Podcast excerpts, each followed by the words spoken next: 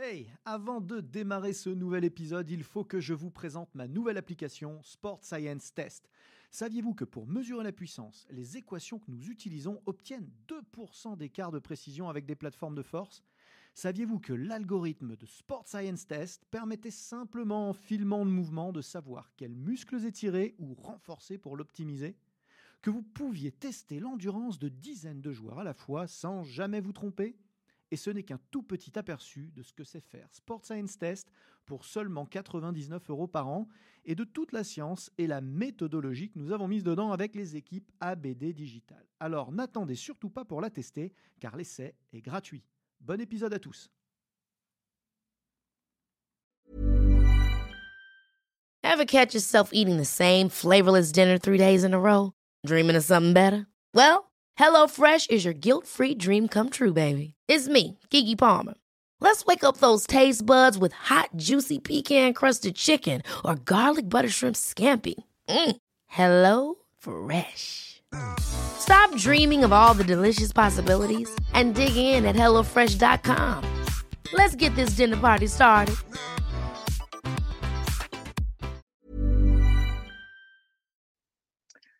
Bonjour à tous et bienvenue dans ce nouvel épisode ABD Podcast. Je reçois une nouvelle fois Léo, Léo Pelagotti. Léo, c'est cool de revenir nous voir euh, sur cette antenne. Comment tu vas, Léo? Au top, merci Aurélien. C'est avec joie d'être là hein, aujourd'hui. Eh, vous le savez, Léo, c'est, euh, vous savez que j'ai un coach en toutes choses. Et Léo, c'est mon coach en respiration. Et ce fou de Léo, il revient dans l'émission parce qu'il est en train de préparer un marathon où il ne va pas ouvrir la bouche. C'est-à-dire, comprenez bien, qu'il va respirer tout l'effort du marathon par le nez. Alors, je trouvais ça suffisamment intéressant pour euh, en reparler parce qu'évidemment, vous avez tous vu euh, dans la presse les, les, récents, euh, les récents entraînements de sportifs de haut niveau qui se mettent une, bande, une bande de tape, une bande adhésive sur la bouche pour se forcer à respirer par le nez.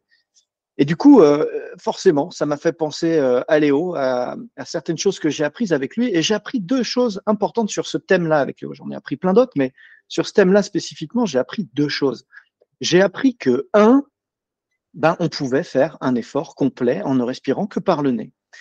Et deux, pire que ça, j'ai appris que, à l'inverse, tout un tas de gens eh ben, faisaient des efforts, y compris parmi les athlètes de haute performance, euh, prolongés en ne respirant que par la bouche.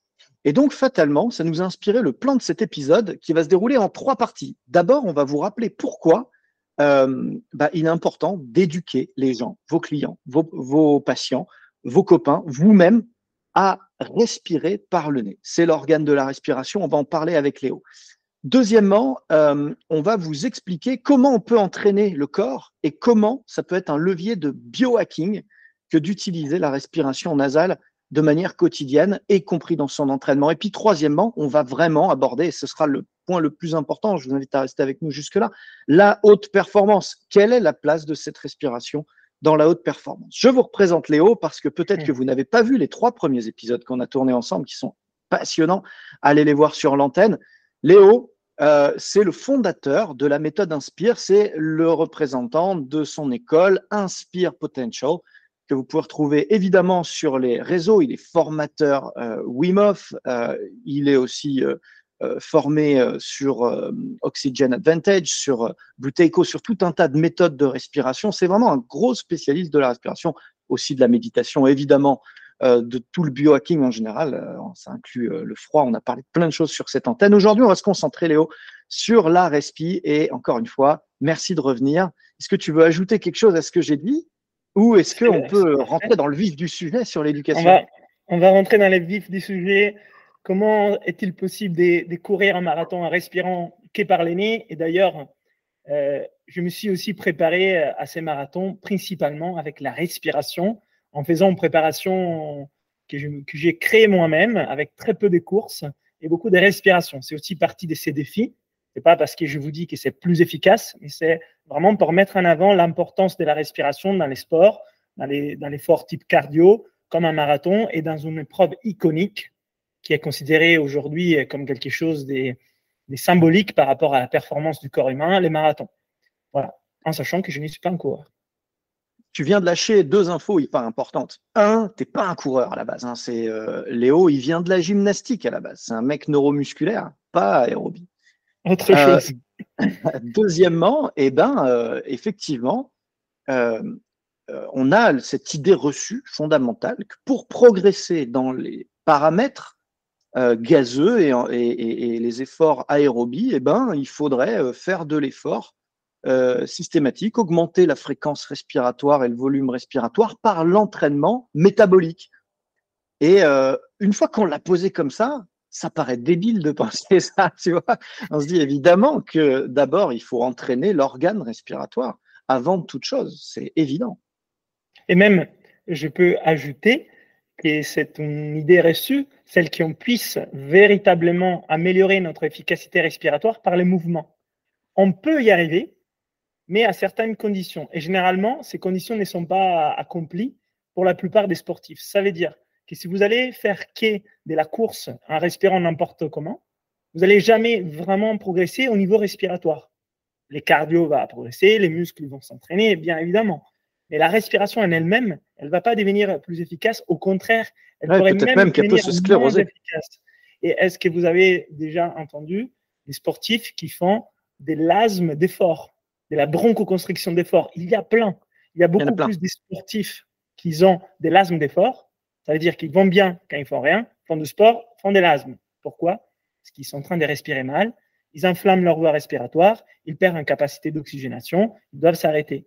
Et donc ça, c'est pour aller plus loin, c'est que non seulement c'est pas forcément sûr qu'on va progresser au niveau de nos capacités d'oxygénation respiratoire, en tout cas pour tout ce qui concerne la ventilation et la respiration. Musculairement, oui, on va progresser, mais qui souvent, en fait, c'est même les contraires. Ouais, c'est vrai que, hum, bon, moi, tu sais que tous les athlètes chez moi passent par des programmes de respiration.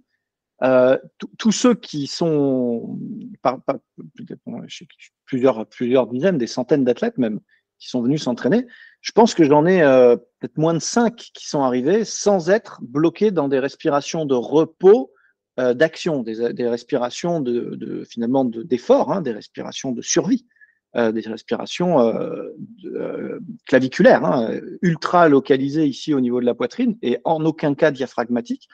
Effectivement, le constat, c'est que les gens qui s'entraînent et qui prennent la respiration par le côté de la performance et de l'entraînement cardio-respiratoire, bah, finalement, ils ont plutôt tendance à régresser, à se scléroser. Je suis complètement d'accord avec toi. Euh, là, récemment, celui qui, est venu s'entraîner pour, pour la respi et qui avait déjà une bonne base, c'est Benoît Saint-Denis, le, champion de MMA. Euh, vraiment, c'est un des seuls. J'ai eu un ou deux judokas qui étaient dans ce cas-là. Souvent des gens qui viennent de, euh, des, sports d'apnée, hein, natation synchronisée ou des choses comme ça. Souvent, ils ont un, un meilleur contrôle mécanique actif de leur respiration. Mais la plupart des autres, ils ont pris le problème par le mauvais bout de la raison. Rappelons simplement les effets principaux de l'effort en, en aérobiose. Euh, en réalité, on s'entraîne plutôt sur des aspects musculaires, tu l'as dit, mais, évidemment circulatoires, euh, cardio-circulatoires. Donc, euh, les adaptations centrales, ben, tu les connais aussi bien que moi. Hein.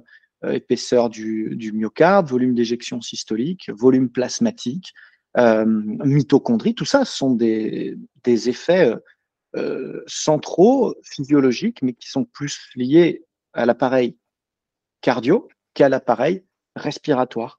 Et euh, effectivement, euh, je partage complètement ton point de vue. Il faut éduquer les gens à reprendre le contrôle, c'est la base. Et puis, je peux ajouter que les prix Nobel, Nobel 2019 de médecine et physiologie sur euh, les études de, l'hypoxie intermittente sur les, bienfaits cardio sont énormes. Donc, ça veut dire qu'en travaillant sur la respiration, on ne va pas que progresser au niveau de de la partie respiration, mais on va voir en effet dans la partie cardio jusqu'à la, à la partie euh, filière euh, aérobique, anaérobique et type des fibres musculaires.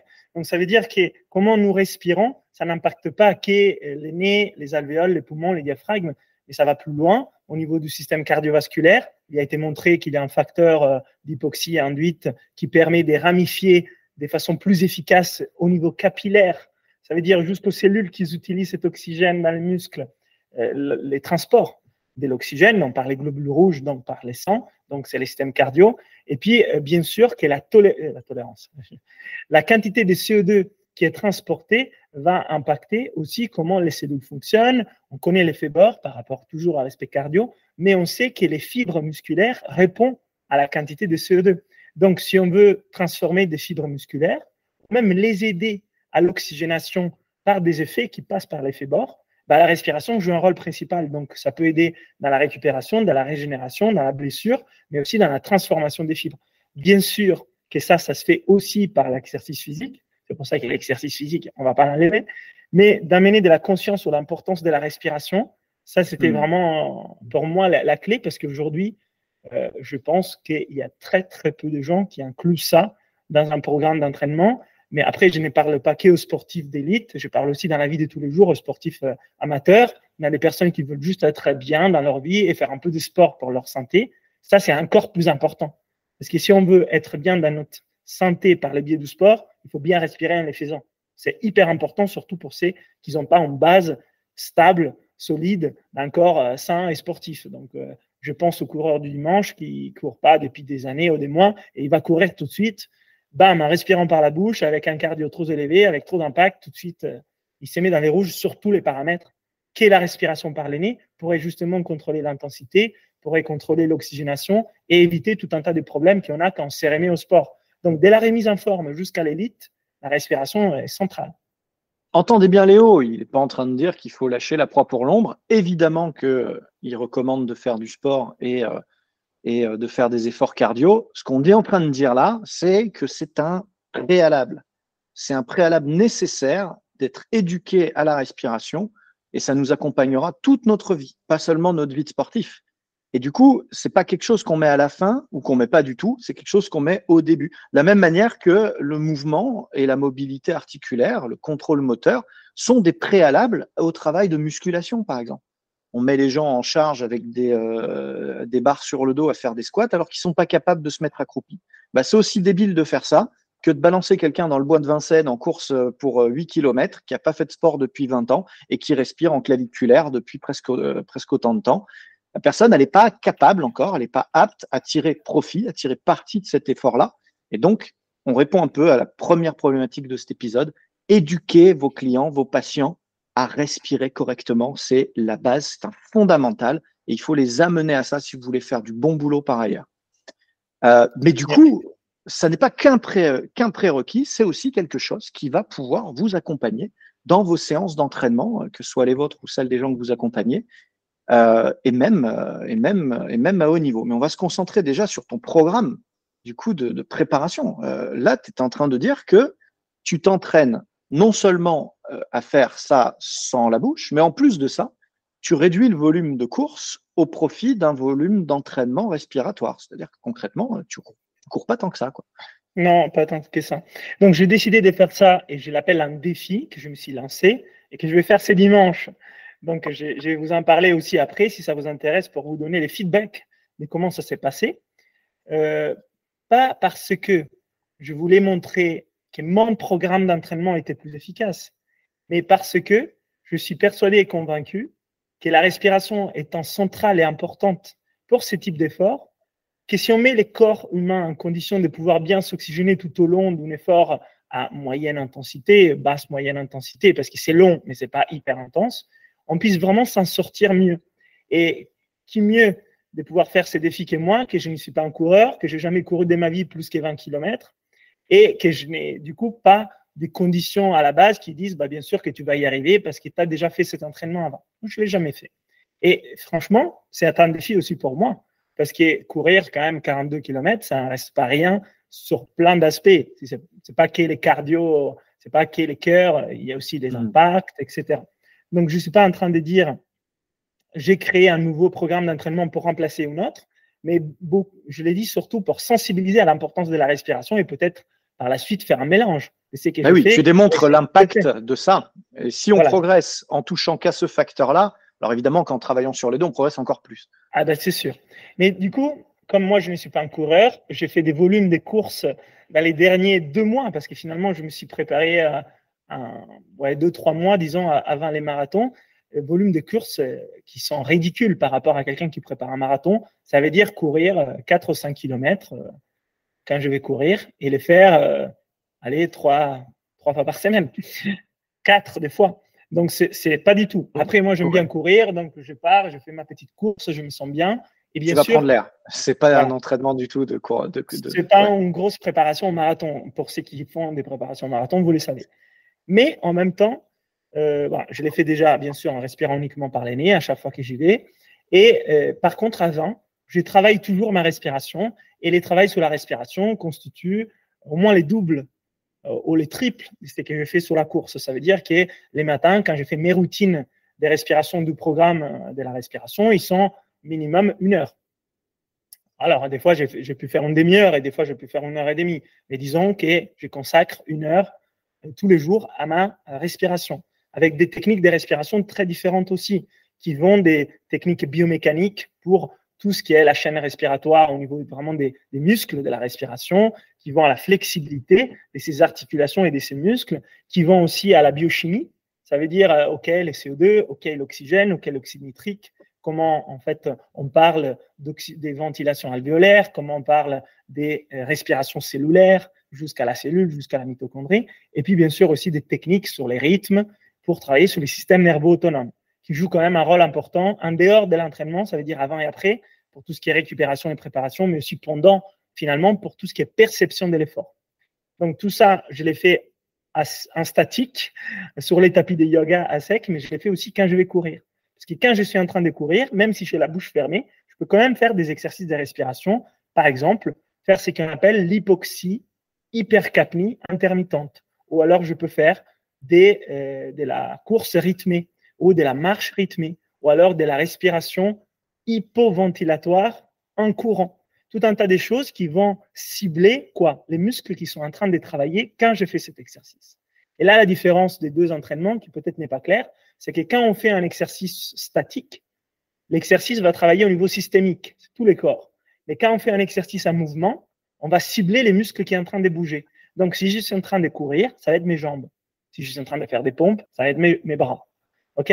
Donc là, je vais aussi travailler sur tout ce qui est tissu et les conditionner avoir des conditions d'hypoxie intermittente, d'hypercapnie intermittente, d'acidité, de manque d'oxygène pour qu'ils s'adaptent et donc qu'ils soient plus capables dans la durée, mais là aussi ça fait partie du défi, dans la durée 2 heures, 3 heures, 4 heures, je ne sais pas exactement, à tolérer des états de fatigue et en dehors de sa zone euh, d'équilibre pour être justement moins impacté. Donc, c'est un peu mon programme d'entraînement que j'ai fait au niveau de la respiration, au repos, mais aussi en mouvement, avec des exercices tout aussi bien avant de sortir en courant, pendant la course, après la course, même les soirs avant d'aller dormir. Donc, c'est un programme euh, de respiration un peu nouveau, particulier, ça n'existe pas ailleurs. Pour l'instant, c'est moi que je les teste sur moi et je fais ces défis. Puis, si ça fonctionne, je vais les partager avec vous si vous êtes intéressés et peut-être mettre en place quelque chose pour ceux qui s'intéressent à introduire la respiration dans, tout, ce qui est préparation physique, parce que je suis persuadé que si j'avais si j'avais fait un peu plus d'entraînement de la course, ça, serait mieux. Mais c'était justement l'objectif de ne pas les faire. Sinon, ça oui, oui, euh, bien sûr. C'est très clair. Eh oui, c'est très clair. Le but, c'est surtout pas qu'on puisse douter de l'efficacité de la respiration parce que tu te serais trop bien entraîné sur un programme de course à pied traditionnel. Euh, à plus forte raison, si avant tu n'en faisais pas, on va dire bah, bah, du coup tu t'y es mis, donc forcément tu t'entraînes, tu progresses. C'est logique. Là au moins tu as isolé le truc. Ce que, ce que ça nous rappelle, ça nous rappelle plusieurs choses si je fais un petit euh, wrap-up là. C'est que euh, évidemment, ne limitez pas la respiration à quelque chose de passif, de méditatif. évidemment que c'est beaucoup ça, évidemment, mais c'est totalement associable et vous m'avez déjà vu le faire dans plein de plein d'occasions sur euh, sur les différents réseaux avec mes athlètes au mouvement et, euh, et arrêter de penser qu'il euh, y a une espèce de respiration standardisée dans l'effort aérobie où on est sur une respiration rythmique, toujours la même, deux inspirations pour une expiration par la bouche, ou, peu importe la manière dont on a été éduqué à travailler, à trouver un rythme.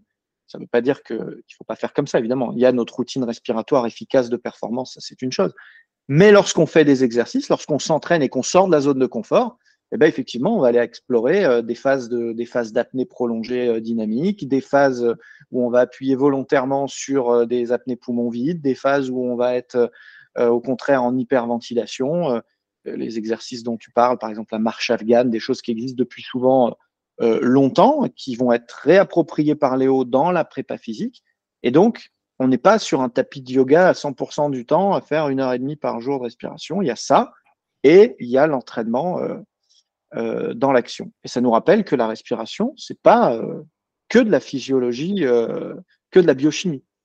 Il y a évidemment des, actions qui se produisent au niveau local, central, chimique, des réactions, mais il y a avant tout euh, bah, de la mobilité articulaire, en fait, hein, de la souplesse de tissu, euh, de la souplesse articulaire, et qui induisent des volumes euh, d'échanges gazeux sur lesquels on va travailler. Et tout, ça fait la richesse de cette dimension-là, à laquelle euh, j'essaye d'interpeller, moi, les, kinés, les préparateurs physiques, qui souvent pensent respirer un peu, mais en fait, tout au plus, ils coachent pendant l'effort la respiration, toujours de la même manière d'ailleurs alors même que euh, y a tellement plus que ça dans l'entraînement euh, qu'on peut venir provoquer. Mmh. Oui, absolument.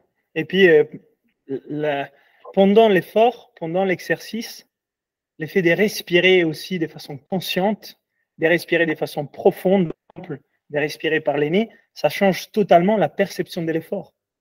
Moi, pour, pour, pour avoir testé un peu la différence, je me rappelle quand j'étais gymnaste, de temps en temps, j'allais courir avec des amis qui me disaient Allez, on va, on va courir, et, mais 2-3 kilomètres. Hein. Mais je n'y arrivais même pas et je sentais les poumons brûler au niveau des bronches, j'étais épuisé à la fin et c'était horrible de courir pour moi. Et aujourd'hui, d'aller courir à 5 km en respirant par les nez, c'est agréable. Ça veut dire que je me sens bien avant, pendant et après. Avant, pendant et après. Que ça me fait du bien en fait la perception de l'effort et comment mon corps vit cet effort, totalement changé. Avant, je pense que quand j'allais courir, non seulement je respirais que par la bouche, mais je respirais de façon tellement superficielle et rapide que je n'arrivais pas à m'oxygéner. J'étais vraiment en anaérobie, une grosse partie. Aucune efficacité. Aucune efficacité. Et, puis derrière, vraiment des, douleurs, des, des mm. problèmes j'avais fait 2-3 km de course. C'est rien. Mes amis me disaient, mais c'est impossible qu'un sportif comme toi, je m'entraînais tous les jours 3-4 heures, hyper en forme et tout, ne puisse pas courir 2-3 km avec nous tranquillement. Et franchement, j'étais mal parce que j'ai respiré mal dans la vie de tous les jours et j'ai respiré mal pendant le sport. Aujourd'hui, je vais courir, je vais respirer par les je me sens bien. Ça, c'est pas négligeable. Donc, ça veut dire que pendant quelque chose comme l'entraînement physique, de se sentir bien c'est important. Et si c'est là, on peut le faire simplement parce qu'on respire par les au lieu que la bouche, on respire plus lentement, au lieu que trop vite, plus profondément, au lieu que trop haut, bah, en fait, ça coûte rien. C'est juste de pouvoir y penser un instant et avoir l'éduquer. Et quand j'ai fait, j'ai fait il y a un petit mois là, une épreuve, test, euh, un test cardio-respiratoire à l'effort sur tapis, parce que je vais courir un marathon, je me suis dit, bah, est-ce que je suis apte On va voir. Faisons un test.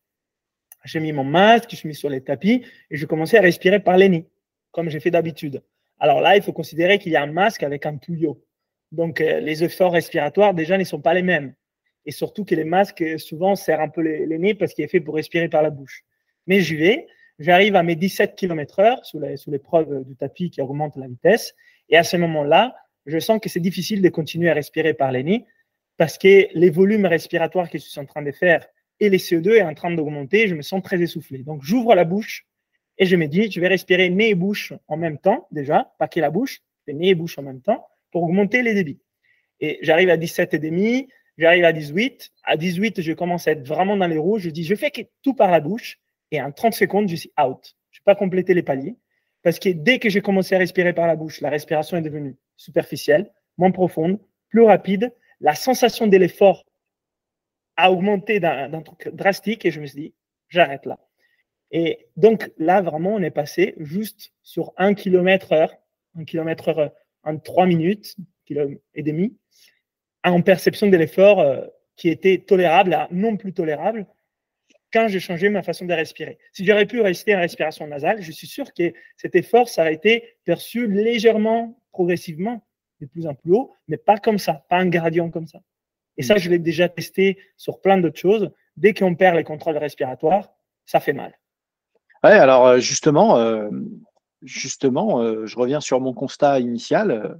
tellement de gens qui font des efforts prolongés et parfois à très haut niveau, hein, euh, qui m'ont pris à contre-pied parce que j'étais persuadé, tu te rappelles, hein, quand on en avait parlé, je mais personne respire par la bouche sur un marathon, c'est pas possible.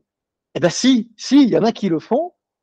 Alors même que bon là pour le coup en athlétisme, quand tu passes par les écoles d'athlètes, en tout cas en France, euh, tu, passes par euh, une éducation alors très forcée et, et standardisée pour tout le monde, mais d'inspiration nasale. Alors l'expiration elle est buccale, toi, tu vas aller encore plus loin, tu vas faire inspire, expire nasal. Euh, mais effectivement, il y a des gens qui sont passés au travers des, failles des mailles du filet et qui ont basculé très vite sur de la respiration 100% buccale, inspiration, expiration. Et moi, ça me paraît hallucinant. Est-ce que tu peux nous rappeler les, différences euh, d'efficacité mécanique et physiologique à, basculer sur de la respiration, au moins de l'inspiration nasale? Mmh. Bah, Le nez, c'est vraiment, il est fait pour respirer. Hein. Nous avons un nez avec sa cavité nasale et ses sinus qui est là pour nous aider à faire rentrer l'air, la conditionner, la filtrer pour que quand cet air arrive dans les poumons, les poumons soient au niveau alvéolaire dans des conditions optimales pour en extraire l'oxygène, surtout, et redonner du CO2. Et si on bypasse ça, en choix de façon consciente ou inconsciente, on va bypasser toutes les fonctions du nez de la cavité nasale juste pour permettre, peut-être, d'avoir plus de volume qui passe, mais de l'air non conditionné, non filtré, non humidifié, non réchauffé, avec tous les particules qui va avec. Forcément, les contrôles des muscles de la respiration est différent. Quand il y a une pression, une résistance différente à l'entrée par les nez ou par la bouche, donc souvent ça va moins en profondeur dans les poumons. Donc finalement, on se retrouve avec beaucoup de volume qui rentre par la bouche, mais en fait, on oxygène juste la partie haute des poumons.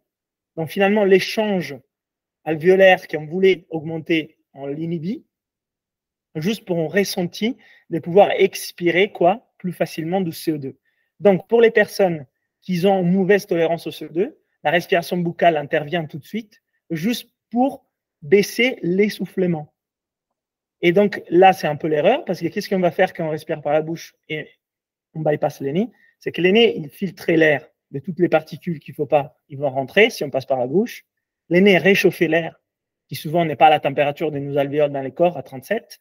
Donc, que ce soit plus chaud ou plus froid, il y a un stress thermique à l'alvéole. Donc, elle n'est pas filtrée, euh, poussière, particules, pas chauffée, pas, pas humidifiée. Ça veut dire qu'il y a un stress thermique, mécanique, hydrique, si vous voulez, au niveau des alvéoles. La membrane alvéolaire, il va petit à petit s'enflammer. Et à ce moment-là, ben, elle va beaucoup moins échanger euh, d'oxygène et de CO2. Donc, en fait, on est en train de, de brûler, de façon intermittente, des parties qui ne sont plus efficaces. Donc, en fait, on va réduire la surface d'échange pulmonaire. En plus, si la respiration par les nez, qui donne un peu de résistance, produit de l'oxyde nitrique, un peu plus de CO2, il y a plus de vasodilatation au niveau des voies respiratoires, au niveau des alvéoles. Ça veut dire que l'air pouvait aller jusqu'au fond de nos poumons, des poumons en profondeur. Ça veut dire que non seulement on est en train de réduire la surface d'échange et inflammer les poumons, mais on est aussi en train de se focaliser sur une respiration qui ne va même pas concerner tous les trois lobes des poumons, mais qui souvent concerne les lobes supérieurs ou hmm. alors intermédiaires, mais pas l'inférieur.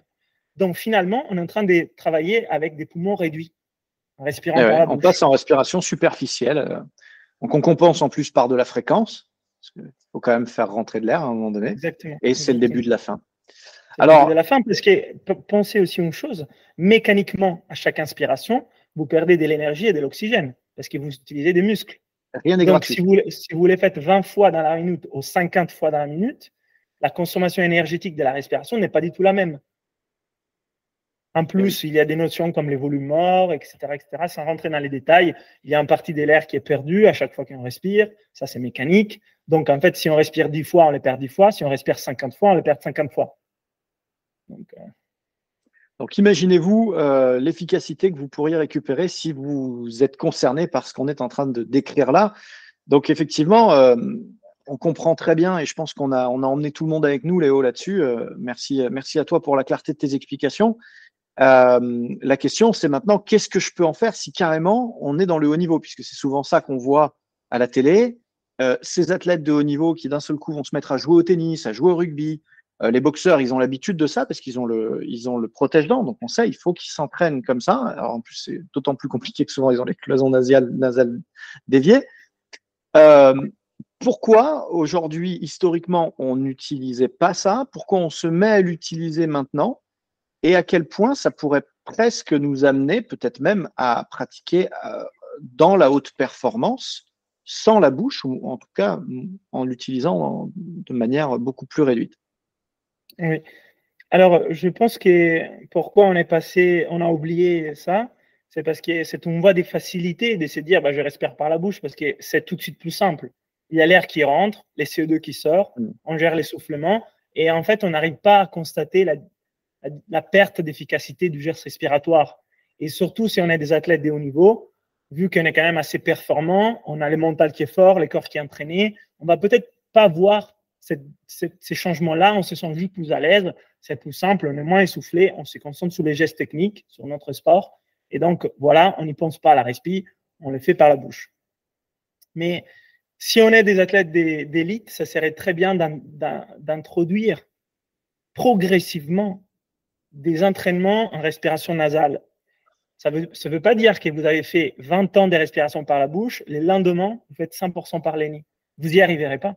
Et vous allez dire, c'est impossible, ton truc de respirer par les nez. Mais il n'y a pas eu la phase d'adaptation qui va demander un certain temps. La phase d'adaptation va demander, il y a une étude scientifique en 2017 qui a été faite par Kiesel, si vous voulez les regarder. Dans cette étude, il disait la phase d'adaptation, c'est des six mois. En six mois, des individus qui respiraient par la bouche avant progressivement, ils peuvent arriver à faire la même chose par les nez en gagnant 22% en efficacité. Donc, en fait, en étant 22% plus économe. Ça, ça a été fait dans un étude scientifique sur des sportifs d'élite, sur des textes maximales d'effort. Six mois, c'est un temps long, mais pas non plus infini. Mais ces gens-là n'ont pas fait des exercices respiratoires pour s'adapter. Moi, je peux vous dire que pour ce que j'ai vu dans l'Oxygen Advantage, que Patrick McKeown enseigne, qui a vu avec des athlètes d'élite de haut niveau. Moi, j'ai des collègues qui travaillent dans le monde entier, de, la Nouvelle-Zélande jusqu'aux États-Unis, euh, en Europe, euh, en Sud-Afrique, dans, voilà, dans plein des, sports différents. On a vu que si on introduit une routine respiratoire quotidienne régulière, ces temps des six mois sont plutôt des temps de deux mois. Donc, ça veut dire que dans un athlète d'élite de haut niveau, même s'il a toujours fait par la bouche, même s'il a la cloison nasale déviée, c'est pas du tout perdu. En deux mois, avec un coach en respiration, avec quelqu'un qui, puisse conseiller quoi faire, hein, il ne s'agit pas juste de se mettre là et respirer un peu par les nez. Hein. Ce sont des exercices, des entraînements. Il hmm. faut être pointu, stratégique. Hein. On ne parle pas juste des Ah, j'inspire, j'expire, je suis détendu. Ça, c'est de, de, la superficialité qui nous amène nulle part. C'est d'aller cibler la psychophysiologie, la biochimie, la biomécanique du geste respiratoire. Donc, c'est un peu pointu. Mais si on fait ça en deux mois, en introduisant des entraînements, pas tous, certains entraînements par l'aîné, avec des exercices de respiration, on peut basculer et arriver à faire pratiquement la même chose qu'on faisait avant par l'aîné au lieu par la bouche en gagnant en efficacité. À un certain moment, on peut aussi de temps en temps respirer par la bouche.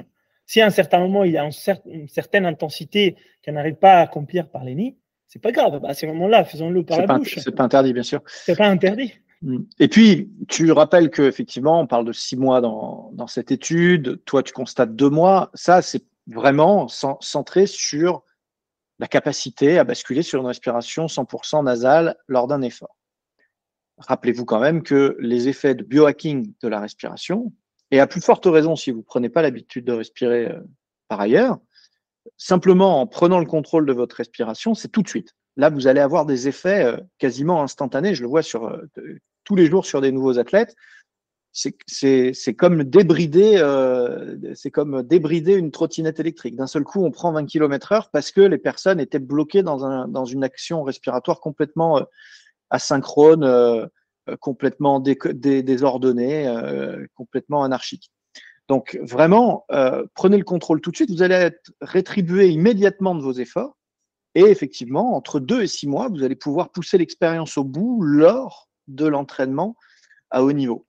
Euh, un, des effets, on en a parlé très rapidement, mais un des effets très intéressants qu'on a dans l'entraînement au haut niveau, c'est la réduction de la contrainte mécanique pour un même résultat. C'est-à-dire que si euh, on est sur des athlètes d'endurance, euh, à plus forte raison des compétiteurs, ben, on sait, vous savez si vous êtes passé par là, que ce sont des volumes d'entraînement très importants, traditionnellement, c'est comme ça. Alors ok, la haute intensité a diminué un petit peu ce volume et donc les contraintes mécaniques, mais enfin, pour un sport qui est à maturation lente, hein, sur c'est quand même pas un sport de gamin, euh, le, marathon en général, c'est plutôt des 30, 40, cinquantenaires qui pratiquent ce genre de, de, discipline, eh ben on sait que tout ce qu'on peut contrôler comme euh, contrainte mécanique pour un même résultat physiologique, ben, il faut le saisir. Et la respiration fait partie de ces outils-là.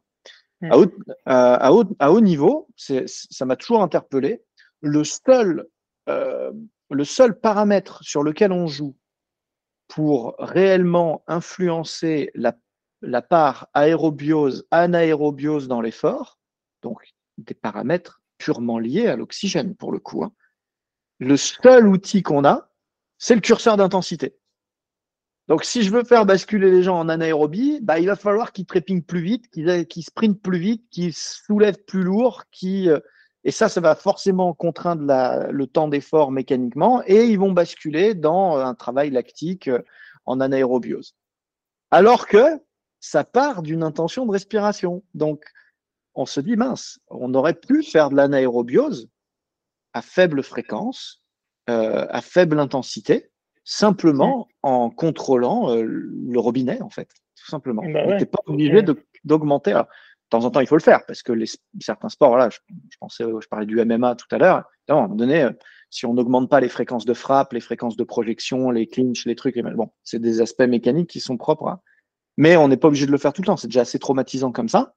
Sur mm. certaines séances, peut-être on peut faire du lactique en marchant, tout simplement. Absolument. Moi, je, moi, je fais comme ça. Hein. On fait des petites apnées, c'est qu'on appelle l'hypoxie intermittente. On va travailler les lactiques, l'anaérobie euh, direct à, très basse intensité. Donc, pour tout ce qui est effectivement contrainte mécanique euh, sur, euh, sur les corps, ben, il n'y a pas à ce moment-là. Même, c'est de la récup. C'est ce qui. On, parlerait des récupérations. Aller marcher 10-15 minutes, ça fait de la récup pour quelqu'un qui court. Et ben là, en, réalité, au niveau des tissus, on est en train de travailler en anaérobie sur des petits moments. Donc, ça peut, ça peut remplacer des fractionnés, ça peut remplacer de haute intensité, comme, comme tu disais. Bah, ça fait des années qu'on travaille sur, euh, sur vélo, euh, sur vélo, sur ergocycle, hein, donc euh, sans contrainte aucune, parce que c'est dur, hein, ce, ce, type de séance, et où on va faire toutes les minutes une apnée maximale de 10 secondes de départ, et on va chercher à gratter une seconde sur chaque cycle, toutes les minutes. Et donc, on est à très, très faible intensité. Le but, c'est de ne pas dépasser justement les 110, 120 pulsations minutes. Donc, on, pédale sans résistance ou presque, à, très faible fréquence. Et, euh, franchement, euh, si on avait couru des, séries de 400 mètres, 400 euh, mètres en sprint all-out, ça aurait été le même, les, mêmes taux de, les mêmes taux de lactatémie. Hein. Mm, mm. C'est assez impressionnant. C'est impressionnant. Hein. Surtout si, si, on fait des apnées poumons vides. Ah oui, bah alors là, là tu pars. Comme Parce que moi, c'est comme ça que je travaille sur moi. Tout de suite. Eh oui, bah oui. Eh là, c'est horrible. Hein. Tu as, l'impression que tu as envie de, as envie de sortir du. Ah sortir du intense.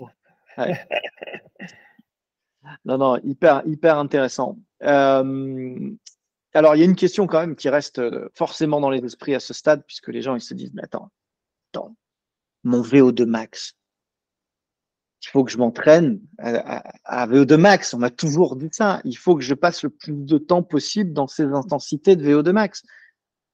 C'est nécessaire. Qu'est-ce qui répond à ça, Léo? Bah, Moi, je m'entraîne principalement en zone cardio 2 pour tout ce qui est effort euh, long d'endurance, en regardant surtout mon cardio plutôt que d'autres paramètres. C'est comme ça que j'ai décidé aussi de travailler pour cette petite euh, course. Après, de temps en temps, ça, c'est quand même sympa d'accélérer un peu, de laisser un peu, euh, voilà, pousser les moteurs sur les montées, sur les descentes, on y va. Et, mais moi, je fais, je fais tout ça en respirant par les nez. Et en fait, les VO2 max, comme vous comprenez bien, il y a l'oxygène, donc il a la capacité aussi d'amener l'oxygène jusqu'à la cellule qui travaille dans les muscles. Donc, c'est sûr qu'il va être lié aussi à comment on respire, n'est-ce pas? Parce qu'essayer d'avoir un bon VO2 max, vous êtes hyper entraîné, mais vous respirez pas, bah, même si le muscle est très entraîné, ça va pas être très bon votre VO2 max. Donc, C'est sûr que les VO2 max est un facteur important, euh, mais il n'est pas non plus les seuls.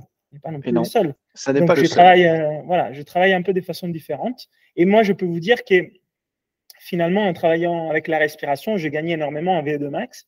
Et il y a même des études scientifiques, vous pouvez regarder aussi celui-là, qui a été fait, d'ailleurs, ils ont été faits pour certains par un chercheur de Paris, Bouron, ils ont vu que s'ils introduisaient des séances de respiration, comme on, disait avec les apnées hypoxiques, euh, hypercapniques intermittentes, euh, trois fois par semaine, en remplaçant de l'entraînement à haute intensité, justement, c'est ce qu'on disait, bah, en fait, il y a eu des athlètes d'élite qui ont gagné un 5% en hématocrite, donc un 5% d'hémoglobine, ça veut dire transport d'oxygène dans les sangs, ça veut dire s'entraîner en altitude, ça veut dire être à 4000 mètres et redescendre, et presque 10% en V2 max.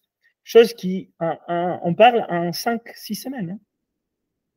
Euh, non, intéressant. je ne suis, pas, je, suis pas surpris. Euh, rappelez-vous que l'erreur fondamentale, elle est méthodologique.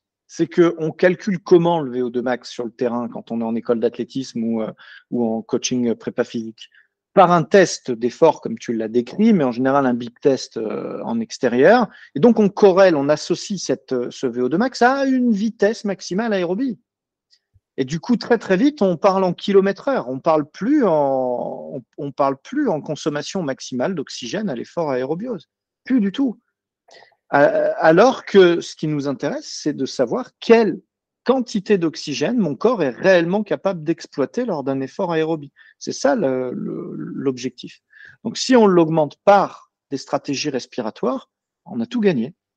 tout gagné. Et c'est complémentaire parce qu'en fait, réfléchissez un instant à un sportif des, des hauts niveaux. Là, pour les coups, à quelqu'un qui joue vraiment au niveau olympique. Moi, j'ai travaillé avec beaucoup d'athlètes olympiques. Ça veut dire on est parmi les meilleurs au monde. On a travaillé les gestes, la technique, les mentales, les muscles, les corps, l'alimentation, les sommeils. On a travaillé tout ça pour arriver à un conditionnement physique optimal. Et donc, à ces moments-là, il y a les muscles, les tissus qui sont capables d'utiliser une très grande quantité d'oxygène quand ça arrive. Mais si les facteurs limitants, c'est la quantité d'oxygène qui arrive, pensez juste un instant si, vous, si l'entraînement commence à s'orienter aussi sur l'augmentation de l'oxygène qui arrive jusqu'au muscle, le muscle pourra utiliser tout. En fait, c'est très complémentaire. Et alors, on ne va pas gratter les 1% dans l'entraînement musculaire encore, encore, encore, mais on va euh, gratter ces 1% très facilement sur la respiration qui a été le facteur négligé. Donc, certes, si quelqu'un respire déjà très bien, à un certain moment, il va falloir travailler les muscles. Mais si quelqu'un a déjà les corps, le mental, les gestes, la technique, les muscles qui sont hyper entraînés, on ne va pas essayer encore de gratter là, bah, on va travailler sur la respiration qui pour l'instant était négligée. Et, des fois, en fait, on s'est dit, mais pourquoi aller chercher l'infinitésimal de quelque chose déjà très bon quand il y a un truc qui est mal et on n'y fait rien? Parce que ça va quand même contribuer. Je veux dire, c'est juste logique quand on y pense un instant. Mais eh, combien de c'est du bon sens, absolument. Mais oui, mais combien ils le font? J'espère euh, tous les gens qui nous auront écoutés aujourd'hui, euh, mhm. Léo. En tout cas, euh, vous pouvez retrouver Léo sur Instagram, sur Inspire Potential. Euh, il est très actif, il partage beaucoup, il organise des stages de, de respiration, méditation, d'entraînement dans euh, des environnements froids et chauds d'ailleurs. Euh, à la montagne, c'est hyper sympa. Je vous conseille vraiment ces, ces séances de, de, formation et et de développement personnel. Il a aussi un petit groupe qui vient euh, tous les mois à FitStation. Euh, si vous voulez euh, rester en région parisienne, simplement pour une découverte sur une demi-journée, c'est assez facile. donc n'hésitez pas à aller le retrouver, surtout qu'il va partager dans les prochains jours le résultat de son expérience et ses témoignages sur, sur cette méthodologie. Quelqu'un qui est dans le partage aussi, si vous, avez, vous êtes coureur et que vous avez envie d'explorer un petit peu ce nouveau programme, eh ben, n'hésitez pas à le, à le contacter. Dites-nous en commentaire ce que vous avez pensé de cet épisode et euh, si ça va influencer votre entraînement et, faites-nous des retours, ça nous intéresse. Léo, vraiment merci pour, euh, pour ce temps, c'est toujours hyper enrichissant. Euh, ça m'a fait plaisir de prendre le temps de discuter encore un petit peu avec toi, c'est toujours, toujours génial. Tu reviens quand tu veux. Merci. Bah écoutez, si, si les, défis, je vais les partager, comme tu disais, sur Inspire Potential, sur Instagram et sur la chaîne YouTube, où des, fois j'ai un peu plus de temps dans les, dans les détails. Et si après les défis, on a envie de, de répartager par rapport aux sensations, comment c'est passé et tout ça, bah, ça va être avec plaisir de, vous en dire un peu plus, peut-être rentrer un peu plus dans les détails des qu'est-ce que j'ai fait les jours euh, du marathon avant, qu'est-ce que j'ai fait pendant, comment je me suis en sorti.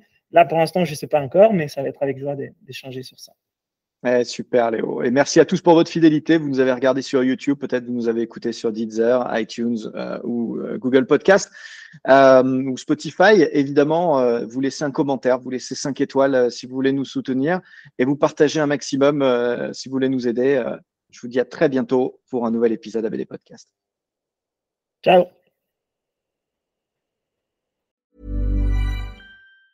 Planning for your next trip? Elevate your travel style with Quince. Quince has all the jet setting essentials you'll want for your next getaway, like European linen, premium luggage options, buttery soft Italian leather bags, and so much more. And is all priced at 50 to 80% less than similar brands.